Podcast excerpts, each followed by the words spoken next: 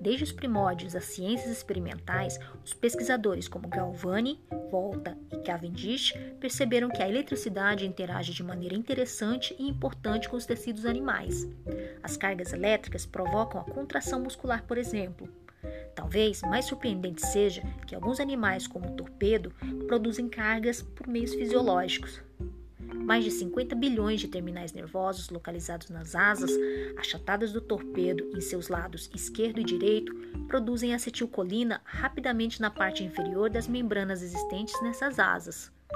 A acetilcolina faz com que os íons sódio movam-se através das membranas, produzindo uma rápida separação de cargas e uma diferença de potencial correspondente ou voltagem ao longo da membrana.